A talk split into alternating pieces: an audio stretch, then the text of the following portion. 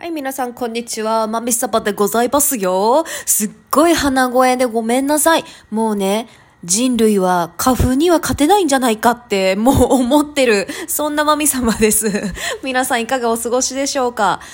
なんかね、木、金と、もうすごい体調がなんか良くなくて、で、まあ、花粉のアレルギーね、花粉っていうのと、まあ、ちょっとレディースデーっていうのと、で、なんか雨が降る前みたいなんで、気圧の変動もあったりとかして、それがね、全部重なって、なんかね、調子が良くなかったんですよね。で、今日はもうちゃんと体をしっかりとこうリセットさせたいって思って、結構スケジュールを調整して、私今日すごい頑張ったの。聞いて。朝、起きて、で、えっと、5キロ、御堂筋をジョギングしまして、まあ、あの、天気も良かったんで、すごい爽快でね、ちょっと肌寒いけれども、あの、なんていうの、ジョギング日和で、で、5キロほど走って、で、帰りにスーパーによ、スーパーに寄って、なんかどうやら、この、漢方医学では、アレルギーでの、なんかその体調不良を水毒っていう風に言うみたいで、その、水が排出されずに、溜まってしまってる状態で、やっぱしんどい、むくむとかしんどいとかがあるみたいなんで、なんかどうやら小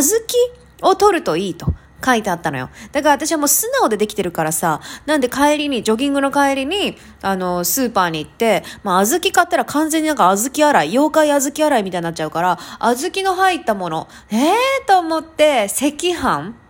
え、お赤飯に入ってるあれって小豆だよね そう、今更だけど。では、あの、お赤飯買って、まあ、あとサーモンとアボカドとね、あと納豆とか買って帰って、で、まあ、黙々と食べまして、アボカドとサーモンあえたやつと、納豆に卵割って、タンパク質ね、取って、赤飯。めっちゃなんか、本当にいい感じの朝、あの、朝昼ご飯を食べ、で、お昼ちょっとパタパタっと仕事したんだけど、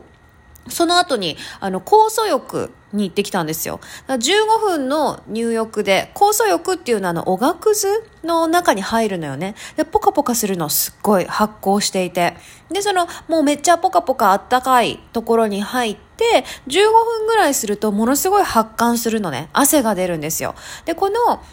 15分の酵素浴で、なんか本当にハーフマラソンだったっけな？なんかすごい偉い、偉い、なんかマラソン、ジョギングした時と同じぐらいの発汗量っていうのがまあ、売りなんだけど、まあそれして確かにめっちゃ出んの、汗が。ああ、めっちゃ、ああ、むくみが取れたってなって、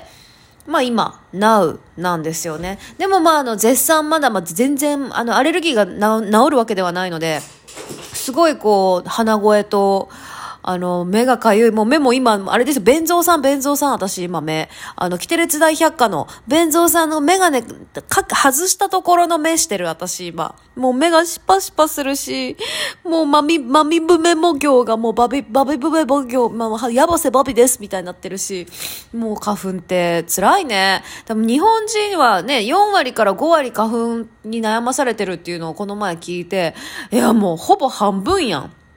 なんでね、花粉症じゃない人に会う方が珍しいぐらいに今なってると思うんですけど、皆さんはどうやって乗り越えてるんだろう？みんなどうしてんの？私ちょっと今あれだよ、本当に人類は花粉には勝てないのかって一人でつぶやいたもん、さっき。心も弱くなるよね。もう、どうし、どうしましょうね。なので、ぜひこれ聞いてる皆さん、の、花粉にはこれがいいよ、みたいなのがあったらですね、お便りお待ちしておりますので、ぜひ教えてください。私は本当にその何、漢方を、鍼灸、で、えっと、まあ、酵素浴といったこういうやつの、こう、東洋医学系のことを今一生懸命やっていて、で、まあ、ストレッチとかもそうですけど、あとあの、か、なんていうの、腸内環境を整えておくっていうのも、結構ね、ヨーグルトのあの、明治さんとかも言ってるよね。花粉の時期は、あの、ヨーグルトとかを食べて、腸内環境を整えるっていうのが、結構アレルギー対策にもいいっていうのを聞いてたんで、